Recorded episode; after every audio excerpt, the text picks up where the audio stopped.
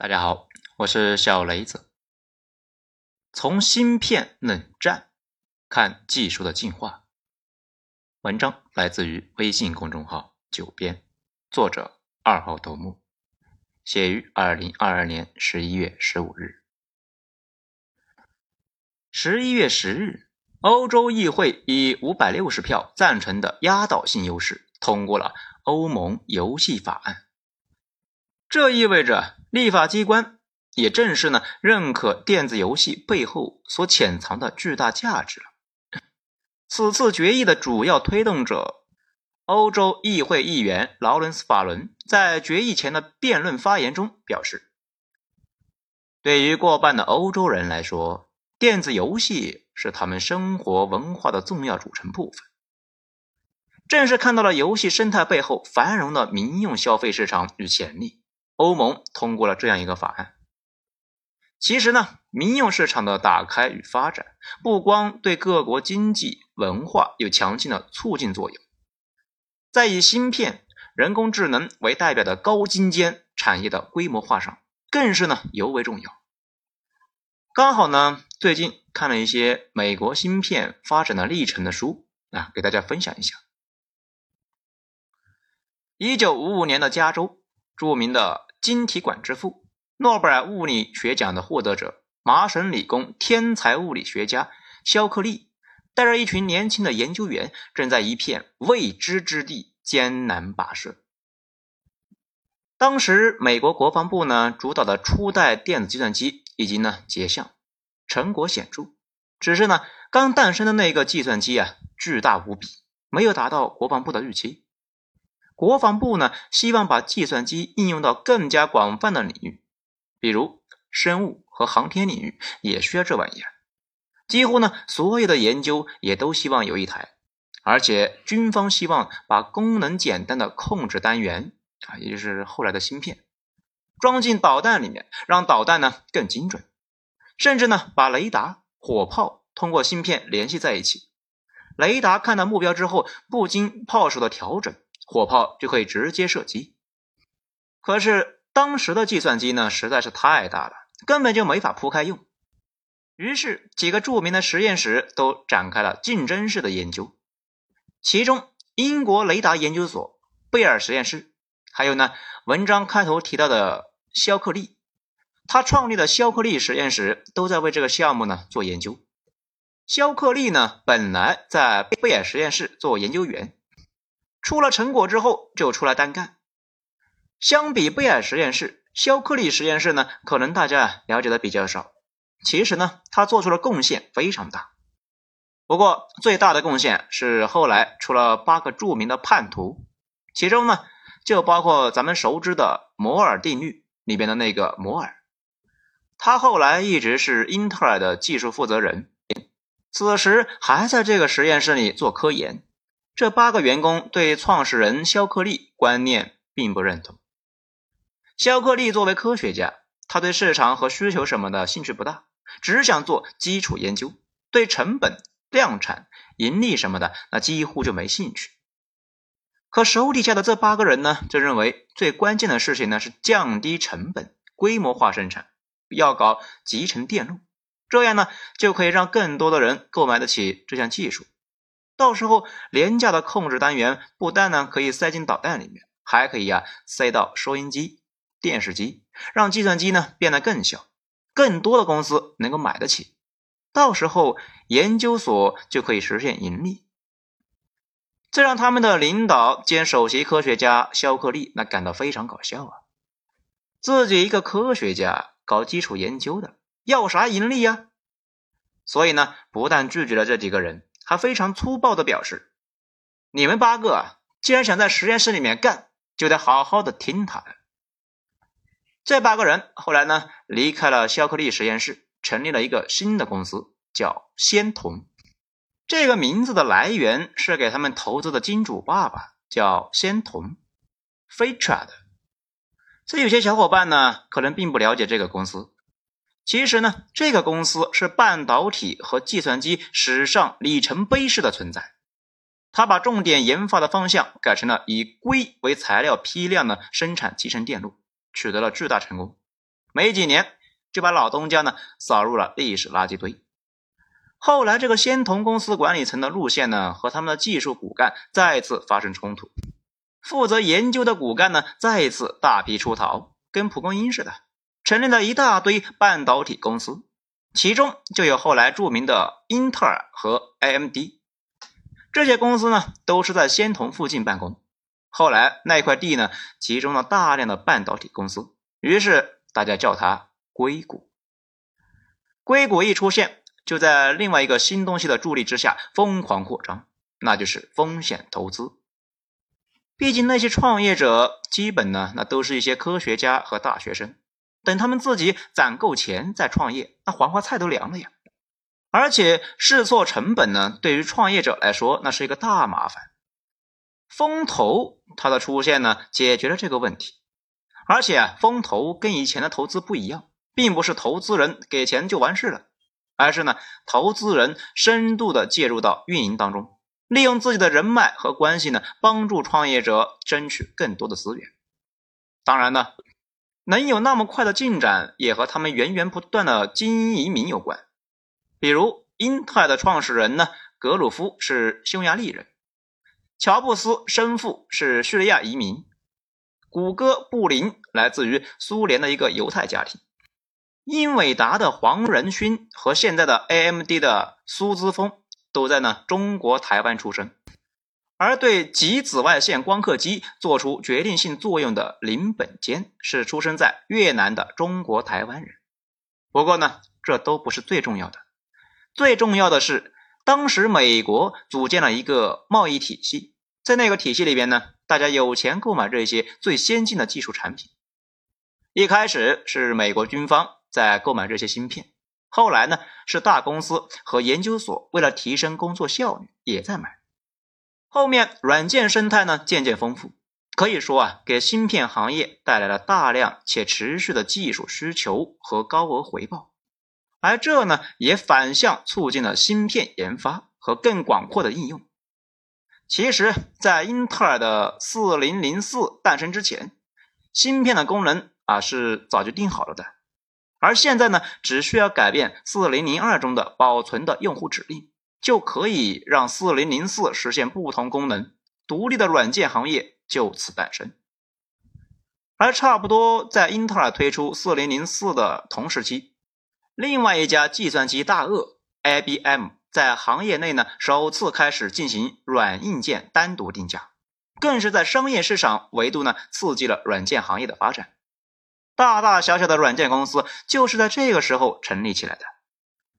光是一九七零年到一九八零年这十年，美国软件行业的产值呢增长就已经跑赢了芯片产值的增长速度。这里又有一个比较反常识的事情：最早的芯片呢，大规模应用的并不是电脑，而是呢各种游戏机。可以说啊，以游戏为代表的应用软件呢，对游戏机等革命性的家用产品以及芯片的推动，超过了绝大部分人的理解和想象，甚至是决定性的作用。这一点呢，其实经历过九零年代的小伙伴呢都有感觉啊。咱们接触电子产品的顺序呢，也是步步高、学习机，还有超级玛丽、魂斗罗，然后是网吧、红警和冰封王座，最后呢，那才是家用电脑。西方也一样，个人 PC 呢刚出来那个时候啊，那也是贵的离谱啊，但是游戏机呢相对便宜很多，于是啊，游戏机行业呢就成为了芯片军备竞赛的主战场。一九七七年。雅达利二六零零的推出呢，就引发了轰动。日本的 GB 啊，也就是呢 Game Boy，普及率呢那就更高了，销量保守估计啊超过一亿台。后面的 PS 那卖的更多。为了吸引用户呢，这些游戏厂家呀争先把最先进的芯片塞到自己的游戏机里边，甚至后来的电脑普及，主要呢也是跟游戏相关。大学生都知道，买电脑是为了学习，然后就变成了游戏机。现在呢，更明显，绝大部分人呢买台式机、智能手机，那除了拍照、视频剪辑、修图性能，这核心拼的呢就是游戏性能啊，看卡不卡。世界第一芯片代工厂台积电，百分之四十九的产能都是呢做手机芯片，苹果那就是他们的大客户。这些年推动芯片进步的最大动力呢，主要是在手机上啊吃喝玩乐 APP 等应用软件。而这些 APP 里面呢，最吃性能、对芯片推动最大的就是各种手机游戏。一部高性能游戏手机呢，比不能玩游戏的手机啊，那贵得多。而且游戏领域那尤其呢是明显的是，硬件再怎么进步快。最后呢，都会被越来越大的游戏软件把性能给吃光。软件永远是比硬件要快一步，所以必须要发狂挖掘硬件性能。这一场军备竞赛中，AMD 和英伟达啊最终胜出。AMD 的创始人呢，也是从仙童出来的。英伟达的黄仁勋以前呢是 AMD 的工程师。英伟达靠做游戏显卡来起家。游戏营收呢，一直是他们的最主要的收入来源。最近几年占比呢，都在百分之四十以上，早期啊更高，很长一段时间里面是百分之百。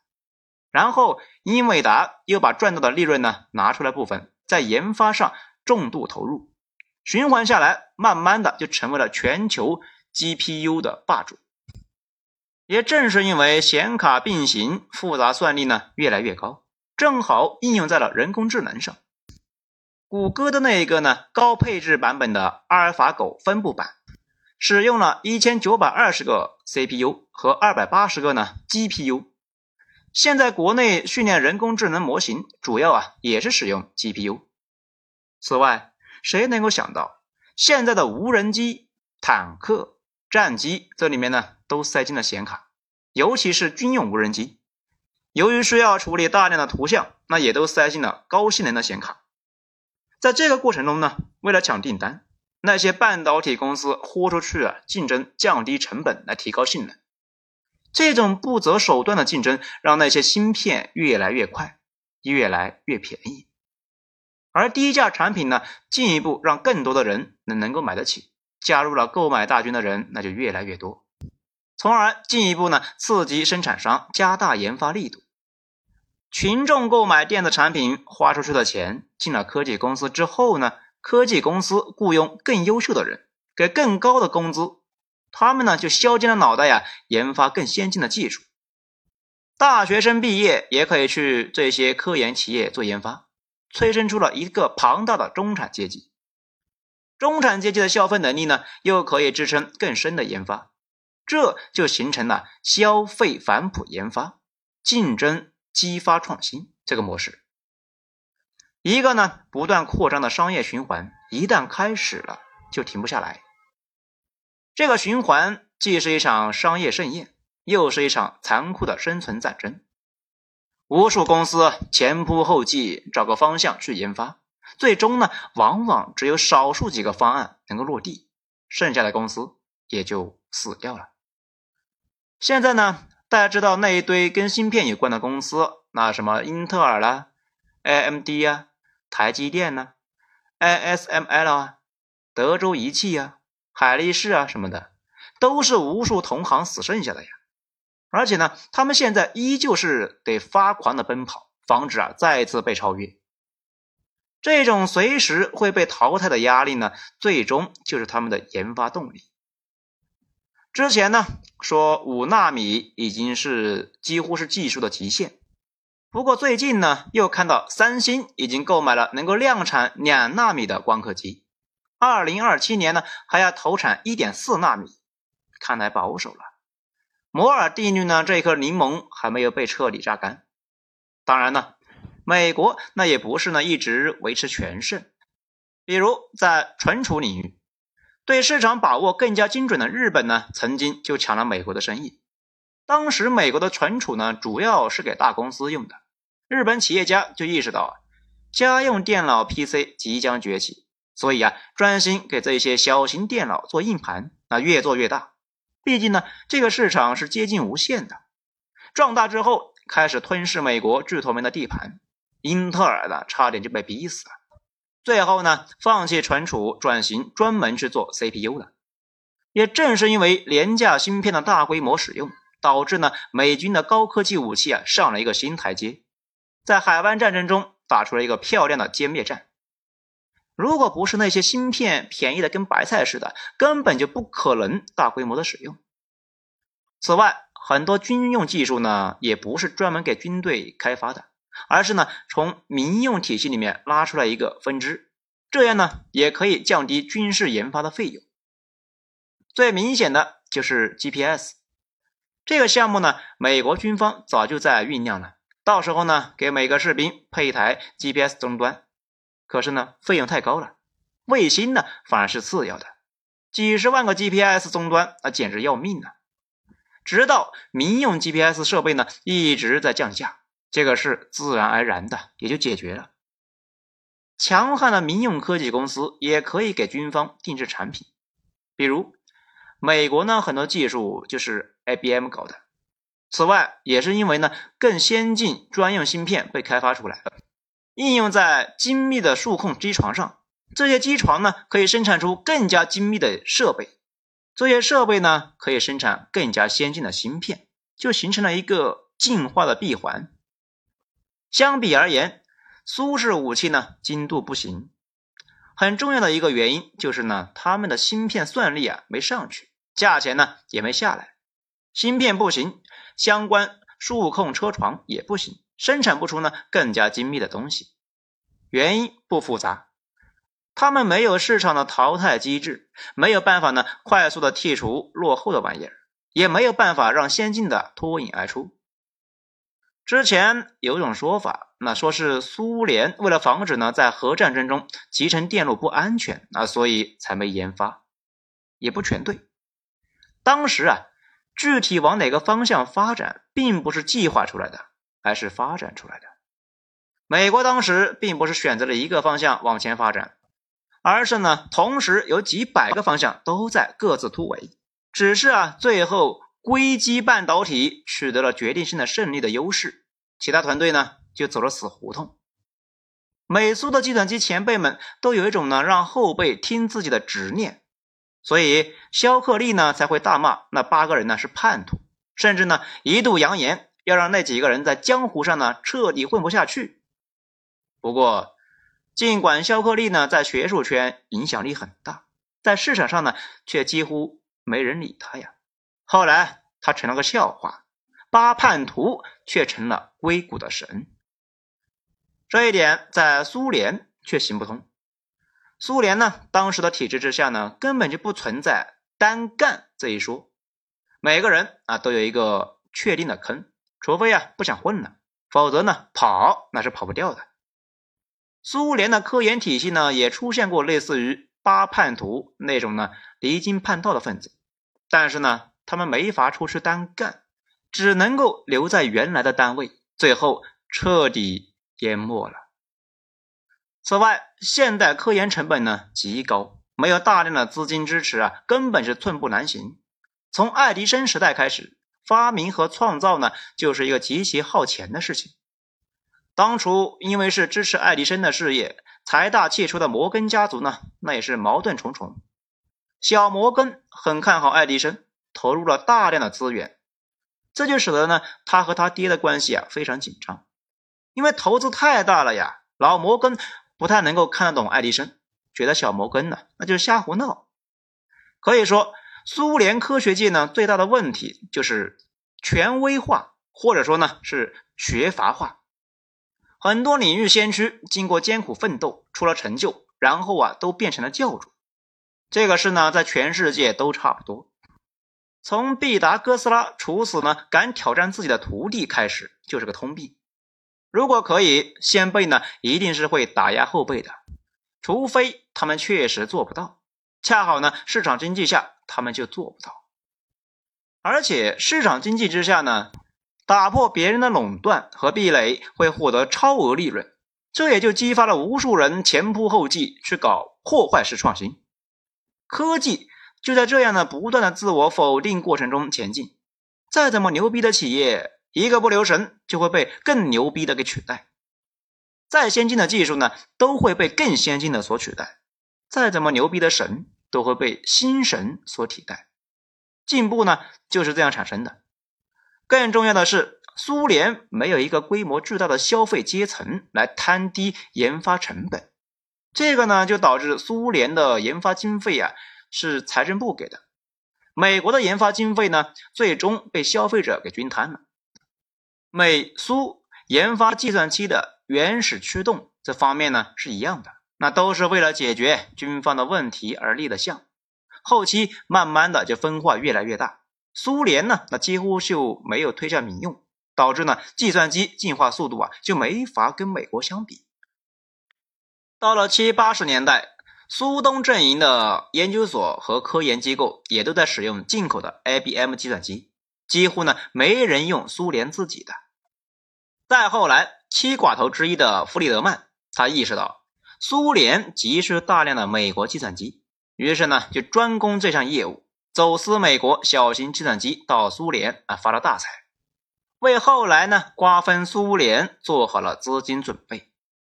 苏联民用不行，军用呢那自然也行不到哪里去啊。也正是因为呢苏联极度缺乏计算机相关技术，只能够是偷摸着通过套壳公司向西方阵营购买。后来苏联呢出了一个间谍，把这个事啊泄露给了法国人，法国人又告诉了美国人。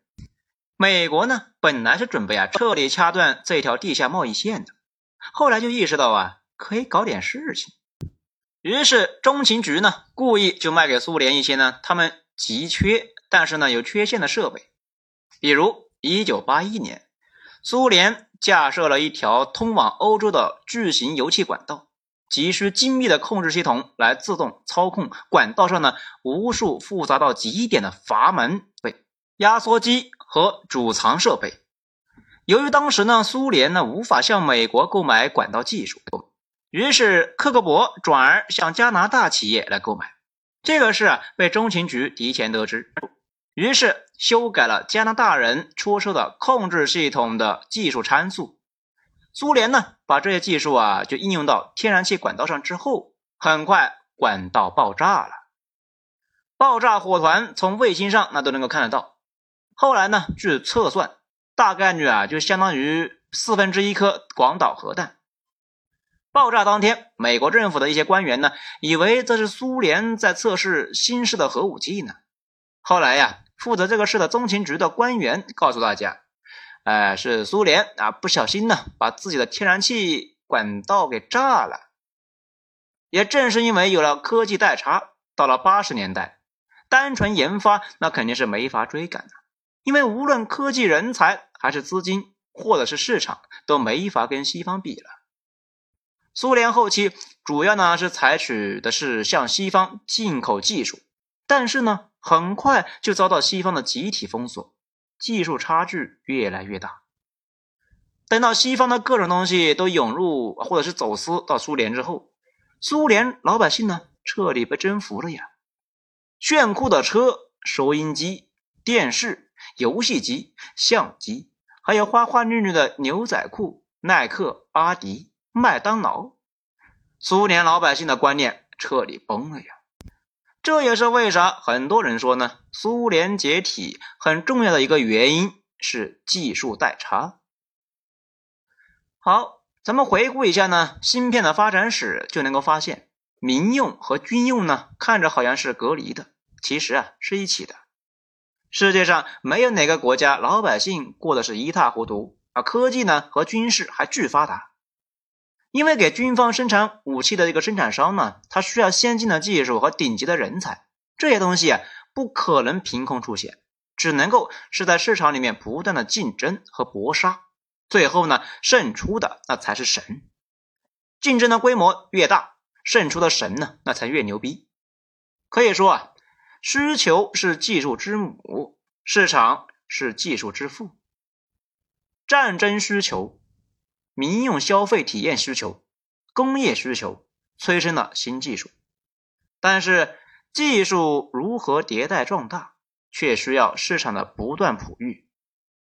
任正非呢就说过，华为的一切成就都只是做了符合市场需求的事，也正是市场。才能够让芯片这种高精尖，而且呢投入巨大的支柱性产业都源源不断的收入反哺研发，进而促进芯片性能的持续迭代。所以大家能够看出来，竞争性的供给端、自由流动的大脑、低成本的资金、能摊低成本的消费市场，这几样呢，可以看作是现代创新和科技进步的基石。没这些呀，最后都会溜达到死胡同里面。回到我国的现在情况，中国芯片产业发展的最大障碍呢，不是外国芯片产业链不供货，而是呢，外国芯片产业链啊太过充分、廉价的供货，导致国产萌芽状态的一个芯片根本就发展不起来。现在美国呢退出这部分市场，某种程度上来讲是让出了一个利润空间，谁能够填补，谁就能够获得巨大的利益。这无疑是给了我们发展的机会，虽然难，但是机遇。在利润和市场的驱动之下，尊重人才，尊重市场，尤其呢是充分利用好我国在电子消费市场、软件应用市场上的潜力，坚持持久战，中国芯片的发展呢必然能够有所突破。好，今天内容以上，谢谢收听。喜欢的话，请大家动动小手指，给个五星评价。我是小雷子，精彩咱们下章接着说。